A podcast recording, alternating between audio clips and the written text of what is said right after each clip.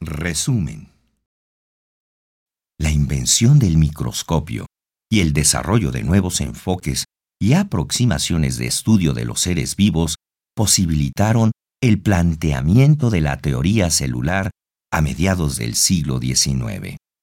Esta teoría propició el desarrollo de la investigación biológica, permitiendo la profundización del conocimiento sobre la organización, diferenciación y desarrollo de los organismos a partir del estudio de su unidad fundamental, la célula.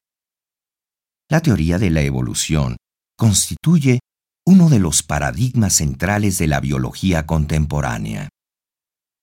Sostiene que la gran diversidad de seres vivos y las adaptaciones que presentan al ambiente son el resultado de un proceso natural denominado evolución biológica. Charles Darwin y Alfred Russel Wallace argumentaron con suficiente claridad la existencia de la evolución y plantearon un mecanismo natural para explicarla, la selección natural. La evolución de los organismos puede ser aceptada con tanta confianza como el hecho de que la Tierra es redonda o de que los planetas se mueven alrededor del Sol.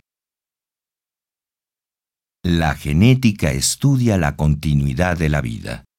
Tiene su origen en el siglo XIX con los trabajos de Gregor Mendel y la propuesta de que las características son entidades discretas o genes. Los genes son porciones de una molécula en forma de polímero largo llamado ácido desoxirribonucleico o DNA. Se ha avanzado de manera impresionante en el conocimiento de su estructura, funcionamiento y transmisión. A partir de estos descubrimientos, se han desarrollado nuevos enfoques metodológicos que plantean hipótesis ambiciosas que tratan de explicar, dilucidar y manipular el DNA de diversos organismos.